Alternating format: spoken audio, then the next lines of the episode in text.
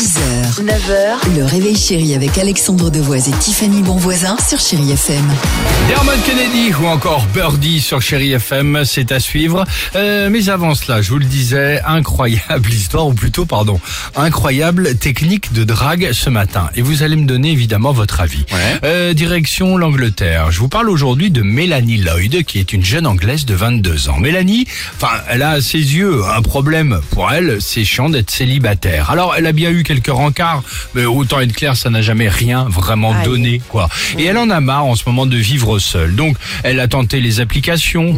Là, c'est, c'est toujours la même chose. Les rencontres arrangées, tu sais, par les amis, viens ce soir dîner, j'ai Ouais. pas dû la te présenter, elle trouve ça nul. Non. Elle a alors cherché une idée et elle vient d'en trouver une totalement improbable. Elle s'est faite fabriquer, écoutez bien les enfants, un tampon encreur personnalisé Oh non. avec un message dessus. Écoutez bien. numéro non, et Oh tu non. as tout compris. Le message. Tu es célibataire? Pour l'interrogation Ça mériterait peut-être qu'on se rencontre. Voici mon Instagram, suivi évidemment de son pseudo.